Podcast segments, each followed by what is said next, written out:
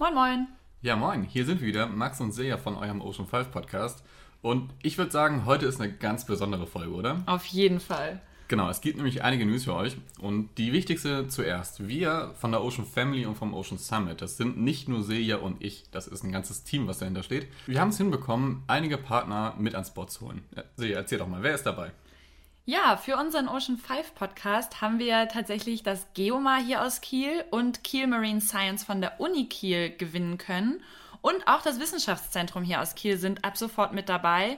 Und wir freuen uns total über so viel Unterstützung, gerade wenn es darum geht, Wissenschaftler mit an Bord zu holen und sind einfach total gespannt darauf, wohin sich unser Kieler Meereswissens-Podcast jetzt in den nächsten Wochen und Monaten entwickeln wird. Ich glaube, das kann richtig, richtig cool werden, oder? Ja, und als wäre das nicht News genug, haben wir natürlich noch eine News für euch. Wir haben nämlich zwei News, das ist jetzt die zweite. Und zwar wird es jetzt in den kommenden Monaten nicht nur dieses reine Ocean 5 5er Paket geben, sondern es wird auch immer mal wieder Ocean 5 aktuell Folgen geben. Seja, was, was machen wir da eigentlich drin? Ja, du sagst es schon, oder besser gesagt, der Name sagt es im Grunde direkt. Ocean 5 aktuell. Es wird also um aktuelle Meeresforschung oder eben auch aktuelle Themen rund ums Meer gehen. Und wir haben mega Bock, euch da was Interessantes auf die Ohren zu geben, was jetzt hier gerade in Kiel, aber natürlich auch in anderen Regionen Deutschlands gerade so zum Thema Meereswissenschaft und Meeresschutz abgeht und eben auch ein bisschen außerhalb von den Ocean 5 Themenkomplexen sich bewegt. Ja, und das brandaktuellste, was wir euch momentan liefern können, ist die Expedition von Arvid Fuchs. Arvid Fuchs sollte vielleicht jeder von euch zumindest schon mal gehört haben. Arvid ist ein Abenteurer, könnte man sagen, wie er im Buche steht, oder? Absolut. Und Arvid startet eine Expedition am 17.06. hier aus Kiel. Und wir haben die Gunst der Stunde einfach mal genutzt und haben ihn für euch vors Mikro geholt. Ja, und das ist dann tatsächlich auch die erste Ocean 5 aktuell Folge, die, die wir jetzt hier aufnehmen. Und mit dabei wird außerdem Johannes Kassensen vom Geomar sein. Er wird die Expedition von Arvid wissenschaftlich hier aus Kiel begleiten und die Daten, die Arvid ihm regelmäßig liefern wird, sowohl analysieren als auch aufbereiten. Das heißt, wir sind total gespannt, was Johannes uns da im Grunde von Arvids Expedition, währenddessen er noch unterwegs ist, schon berichten kann. In der Ocean Change Expedition von Arvid segelt er mit seinem wunderschönen alten Segelschiff, der Dagmar Orn. Habe ich das richtig ausgesprochen, ja, Max? Ich würde sagen, ja. Ja. Der Dagmar Orn von Kiel aus in den Nordatlantik. Was es damit eigentlich auf sich hat, das erzählt Arvid euch am besten jetzt selber. Und er geht auch darauf ein, was das Besondere an seinen Expeditionen sind, denn es geht dabei ja nicht nur um Wissenschaft. Genau, und ähm, wir haben Arvid direkt beim Camp 24-7 während eines Schulworkshops interviewt. Also freut euch so ein bisschen auf originelle Kieler Geräuschkulisse inklusive der Colorline. Die werdet ihr ab und zu mal hören. Viel Spaß mit der ersten Ocean 5 Aktuell Folge. Und los geht's.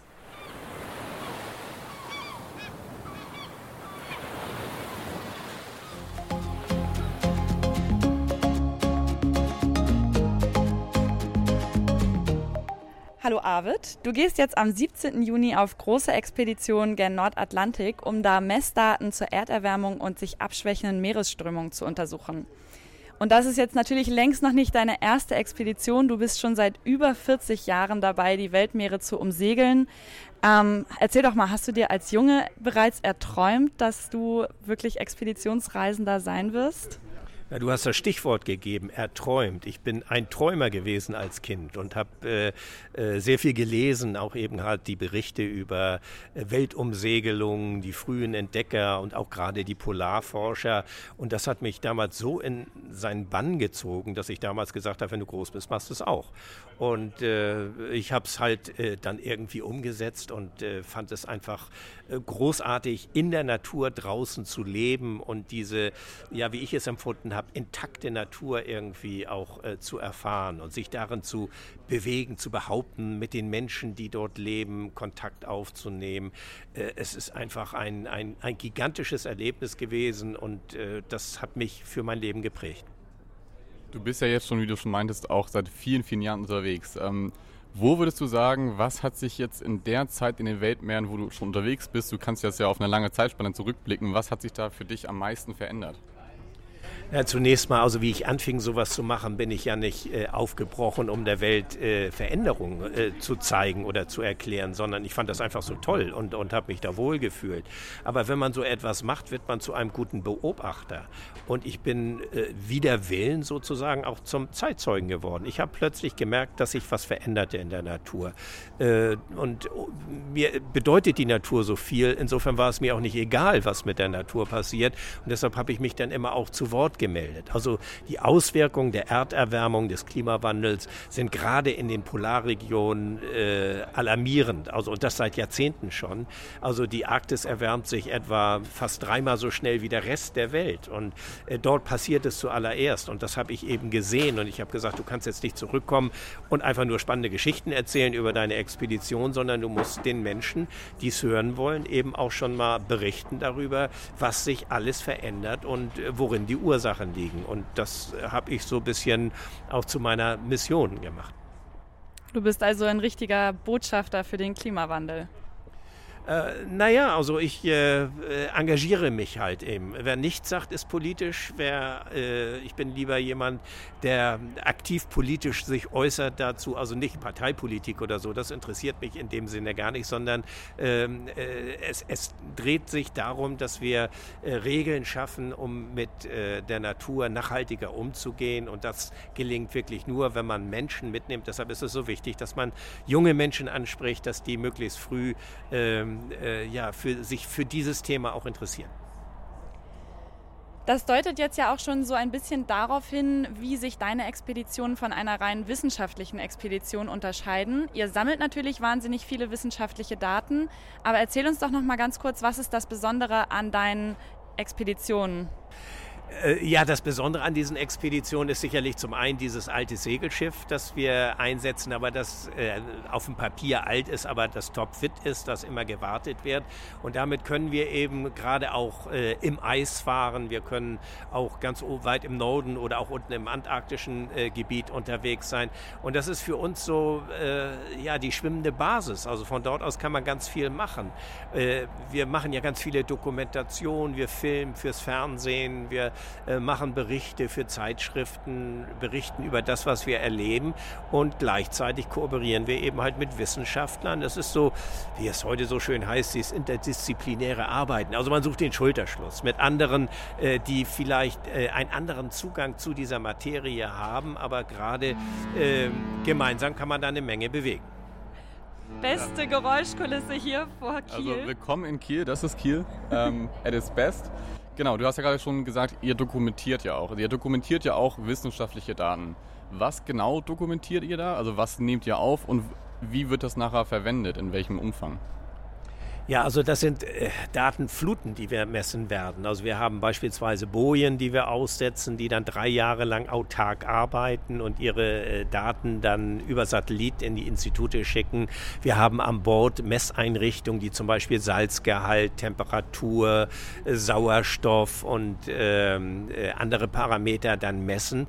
Und die werden dann quasi an Bord in so einem kleinen Server ge gesammelt und werden dann so im Stundentakt oder Halbstundentakt werden die im immer äh, ins Institut geschickt. Das heißt also, wir sind ja nicht diejenigen, die vor Ort das auswerten oder bewerten. Das machen äh, die Wissenschaftler vom Geomar beispielsweise, äh, die sie dann auf ihren Rechner kriegen und das bewerten. Und das ist halt äh, eben halt so die, die moder modernen Wege der Wissenschaft, auch dass äh, die, die Analyse häufig eben halt in den Instituten stattfindet. Aber man braucht ja jemanden, der vor Ort ist, um solche Daten erstmal zu erfassen und ähm, die Messgeräte dort äh, hinzubringen. Ja, Arvid, wir haben jetzt hier heute ganz viele Kinder im Camp 24-7 mit dabei. Was würdest du jungen werdenden Meeresmenschen noch mit auf den Weg geben, wenn sie sich eben besonders für die Meere und das Klima engagieren wollen? Ja, erstmal finde ich dieses äh, Sail Camp finde ich wirklich großartig, dass es das gibt und wo junge äh, Menschen, also Schüler, Kinder, Zugang zu diesem Wasser bekommen. Ich glaube, das ist ja ganz wichtig, dass man, äh, dass man das Wasser als, als ein Lebensraum irgendwie auch erfährt. Und das wünsche ich mir eben auch, dass, äh, dass gerade junge Menschen äh, das Wasser nicht als was Abstraktes erfahren, sondern irgendwie etwas, was, was fremd ist, sondern dass man daran schwimmen kann, dass man darauf segeln kann, dass man daran Spaß haben kann, dass man natürlich gerne eine gute Wasserqualität haben möchte und nicht irgendwie tote Fische und Plastikmüll um sich herum. Und das ist, glaube ich, das, was man auch mitnimmt, dass, dass das ein, ein Gebiet ist, was man schützen muss. Und dafür brauchen wir gerade junge Menschen, die das verinnerlichen und die das auch leben und die auch entsprechend ihre Forderungen später stellen. Ja, Arvid, vielen Dank für deine Zeit und das für den kleinen Schnack. Ähm, wir freuen uns auf die nächsten Wochen und auf deine Berichte und deine Erfahrungen. Sag noch mal ganz kurz, wie kriegen wir was von deiner Expedition mit? Ja, ihr könnt uns da ganz regelmäßig verfolgen. Also wir werden auf, äh, auf den sozialen Medien werden wir also immer darüber berichten und zwar äh, ja mehrfach die Woche, also mitunter tagesaktuell. Das wird sich zeigen. Es ist ja auch mal ein Sturm dazwischen oder irgendwas anderes, wo das nicht so funktionieren wird. Aber im Großen und Ganzen könnt ihr das über unsere sozialen Medienkanäle gut verfolgen. Ja, Arvid und wir sind im Grunde Podcast-Kollegen, denn Arvids Expedition wird tatsächlich auch mit einem Podcast begleitet werden. Genauso wie die sozialen Medienkanäle werden wir euch den hier mal mit verlinken, sodass ihr Arvids Expedition dann praktisch fast in, in Real-Life-Tempo verfolgen könnt. Also Podcast-Kollegen klingt auf jeden Fall sehr schön, das würde ich immer schon mal sein. Genau, und wie versprochen haben wir jetzt auch noch Johannes Carstensen vom Geomar dabei. Johannes, du bist ähm, am Geomar. Magst du dich einmal ganz kurz vorstellen, was machst du da? Was war jetzt so dein Werdegang? Was hast du mit dem Meer überhaupt zu tun?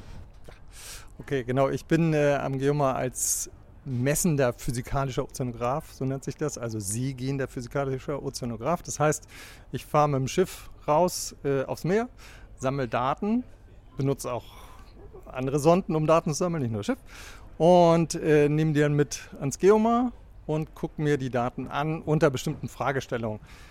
Das heißt, eigentlich mal ist es anders. Ich überlege mir erst, was könnte eine Fragestellung sein, die jetzt von äh, Wichtigkeit ist.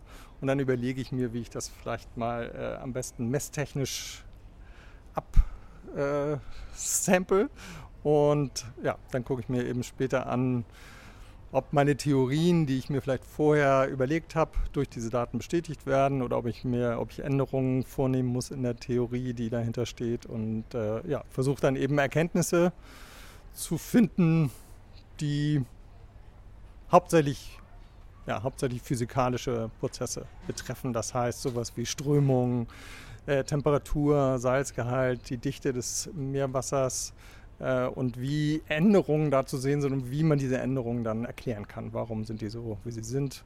Ganz kleinskalig, also mehrere Kilometer nur, aber eben auch großskalig. Der ganze Nordatlantik wird wärmer oder wird kälter. Das sind so Fragen, die mich interessieren. Ja, du hast gerade gesagt, du gehst selber auch gerne mit aufs Schiff und sammelst die Daten. Du bist jetzt wissenschaftliche Begleitung von der Expedition von Arvid Fuchs. Wirst du denn selber auch mitsegeln? Nein, werde ich nicht. Ich bin zwar schon häufig in der Region gewesen, aber dann tatsächlich nur mit, mit großen Forschungsschiffen. Und äh, ich begleite Arvid nur von Geomar. Die Daten, die Arvid da äh, mit der Dagmar N sammelt, die kriegen wir auch alle online, also übers Telefon ans Geomar geschickt. Und dann kann ich die mir da angucken. Genau, Arvid hat es vorhin ja schon auch schon erwähnt, dass das eine Datenflut ist, die er dann ans Geoma bekommt. Was sind das für Daten? Ähm, was könnt ihr damit machen und was bedeutet das dann? Also was könnt ihr aus den Daten nur Schlussfolgern vielleicht auch? Ja, und was messt ihr eigentlich genau? Ja, also jetzt an Daten messen wir eigentlich zwei Abteilungen sozusagen. Er hat einmal ein Messgeräte Konstrukt an Bord, das misst die ganzen atmosphärischen Daten. Das heißt sowas wie Wind, Luftdruck, Luftfeuchtigkeit äh, und Lufttemperatur. Und dann hat er ein Compartment, wo die ganzen Ozean ozeanografischen Daten sind, also Daten, die er jetzt im Meerwasser sammelt. Dazu gehören einmal die Oberflächentemperatur, der Oberflächensalzgehalt, das ist für uns auch eben besonders wichtig als physikalische Größen. Dann hat er ein Gerät, mit dem misst man den Kohlendioxidgehalt im Meerwasser. Und er hat ein Gerät, das misst das Chlorophyll, also letzten Endes den Pflanzengehalt im Meerwasser. an der Oberfläche, muss ich sagen. Ähm, und dann hat er noch eine Sonde, die kann tatsächlich vom Schiff abgelassen werden, die misst dann Temperatur, Salzgehalt, Sauerstoff, die äh, frei fällt und dann so eine Art Aufnahme macht von der Struktur, vertikalen Struktur. Und diese, diese Daten, äh, beispielsweise wenn man jetzt Temperatur und Salzgehalt nimmt, die sind für mich wichtig, weil sie mir was sagen darüber, wie die Stabilität sozusagen des Wassers ist. Der Temperatur und Salzgehalt sind die kontrollierenden Faktoren dafür, wie schwer das Wasser ist. Und wenn das Wasser eben zum Beispiel durch Abkühlung, ja, Temperatur geht runter, wird das Wasser schwerer und dann kann es eben absinken. Und äh, insbesondere die Region, durch die Arbeit fährt, das sind Regionen, wo im Winter zumindest das Wasser sehr, sehr tief absinken kann. Tief heißt dann eben für mich mehrere Kilometer unter Umständen. Kilometer oder. Ja.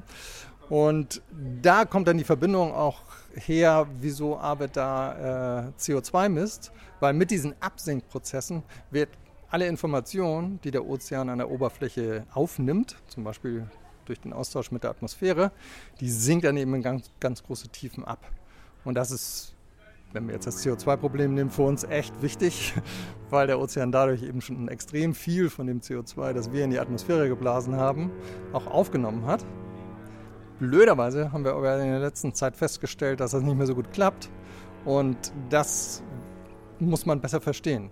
Und Arvids Expedition dreht sich ja um den Golfstrom, um den Klimawandel. Kannst du uns noch mal praktisch ganz runtergebrochen erklären, was ist die Golfstromzirkulation, wofür ist die wichtig und merken wir Veränderungen in der Golfstromzirkulation eigentlich auch hier in Kiel? Also die Golfstromzirkulation ist für uns die, der Golfstrom. Das ist eigentlich nur diese ganz, ganz intensive, schnelle Strömung, die wir vielleicht von Ernest Hemingway oder solchen äh, aus der Literatur kennen, äh, die Wasser aus den Tropen nach Norden bringt. Also entlang der amerikanischen, nordamerikanischen Küste wird eben sehr, sehr warmes Wasser mit dem Golfstrom nach Norden gebracht. Und quasi weiter im Norden übernimmt dann ein Strom, den nennen wir Nordatlantikstrom dieses Golfstromwasser und bringt das nach Osten rüber zu uns, ne, nach Richtung Europa. Während dieser ganzen Strömung, also erst im Golfstrom das warme Wasser, dann mit dem Nordatlantikstrom ist immer noch warm, natürlich nicht mehr ganz so warm, weil der kommt dann halt auch in kältere Gefilde, gibt seine Wärme dann eben an die Umgebung ab. Und wovon wir ja im Grunde profitieren. Wovon wir dann profitieren, ganz genau. Ganz genau. Und, und, äh, und ja, eben alle, alle in Europa, würde ich mal sagen, ne? insbesondere dann Norwegen und, und, und äh, die nördlichen Länder England. Ähm, der Grund aber, warum der Golfstrom oder die Golfstromzirkulation dann später tatsächlich auch nach Norden abbiegt, ist der, dass im Norden eben Wasser durch Abkühlung absinkt. Da entsteht sozusagen an der Oberfläche ein Loch und dieses Loch, das wird ausgefüllt durch neues Wasser, das durch den Golf oder die Golfstromzirkulation dann dahin transportiert wird. Und das Absinken ist eben so eine Sache, die mit vielen Dingen zusammenhängt, damit das klappt. Ne? Also wenn wir jetzt zum Beispiel unser Klima wärmer machen, dann machen wir das Oberflächenwasser wärmer. dann muss man also folglich mehr Wärme aus diesem Oberflächenwasser entnehmen, damit das immer noch tief absinkt. Wenn wir dann zusätzlich noch Süßwasser da reinbringen, indem zum Beispiel Gletscher schmelzen, ne, dann wird das nochmal wieder schwieriger, weil das dann auch wieder leichteres Wasser ist, wenn das Süßwasser enthält. Das heißt, wir haben unter Umständen zwei Prozesse hier, Süßwasseranreicherung und Erwärmung, die beide dazu führen, dass das Wasser nicht mehr so tief absinkt. Ein Wort vielleicht noch dazu, weil die Vorhersagen, es ist dann tatsächlich, wir wohnen hier. Ne? Und für uns ist natürlich extrem relevant, wie es hier in diesem Bereich aussieht. Das ist so, ein Kachelmann sagt uns irgendwie abends, wie morgen soll das Wetter gut sein und dann, dann regnet es. Dann denken wir alle, ja, was ist das denn jetzt hier? Und so ist es aber da ja letztendlich auch. Also wir sind natürlich schon regional daran auch interessiert, wie die Auswirkungen von, von solchen Änderungen sind. Und äh, das runterzubrechen und dann wirklich die wissenschaftlichen Grundlagen dafür zu legen, um sowas vorherzusagen, das ist das, was wir müssen, machen müssen für uns alle. Und äh, ja, was eben auch letzten Endes durch diese Daten, die Arbeit da jetzt sammelt, so ein bisschen weiter vorangetrieben werden kann. Ja, also ich merke gerade, so eine Expedition ist gar nicht so einfach, wie ich dachte. Das sind, wird wahrscheinlich ganz, ganz viel Arbeit für Arvid. Johannes, vielen, vielen Dank für deine Zeit. Ähm, ich glaube, du hast hier gerade mega coole und spannende Einblicke auf so eine Expedition liefern können. Und wir sind gespannt, was sich in den nächsten Wochen, Monaten entwickelt bei euch. Wir werden bestimmt einiges von deinen Daten sehen und hören und hoffen, dass ihr auf jeden Fall eine super erfolgreiche Expedition haben werdet. Ja, vielen Dank. Hat mich auch gefreut. Ich hoffe, das bringt das Thema voran. Ganz bestimmt. Ja, ich glaube, es ist richtig gut klar geworden, was das Besondere an Arvids Expeditionen ist. Er hat es selbst gesagt, es geht um Politik, es geht um Wissenstransfer, es geht darum, das, was da wirklich von ihm praktisch beobachtet wird, in die Bevölkerung zu tragen und nicht nur um Wissenschaft, aber natürlich ist das eben auch eine ganz, ganz wichtige Kernkomponente dieser total spannenden Expedition und Ausfahrt. Ja, also das ist das Spannendste an dieser Expedition, finde ich persönlich eigentlich, dass es so zwei Komponenten gibt. Also Arvid fährt auf seine Datmaon los und währenddessen er schon segelt, werden die Daten direkt ans Geomar geschickt und während er noch auf dem Wasser ist, schon direkt analysiert, was ich glaube ich sehr, sehr besonders finde. Also, ja, ich bin wirklich gespannt, was da an Terabyte von Daten rübergeschickt wird. Das muss eine starke Leitung sein. Auf jeden Fall. Ja, ich würde sagen, das war's mit der ersten Ocean 5 Aktuell-Folge. Wir sind gespannt, was auch sich in den nächsten Wochen und in den nächsten Monaten noch entwickelt. Bleibt auf jeden Fall gespannt, bleibt uns treu und ciao. Bis zum nächsten Mal.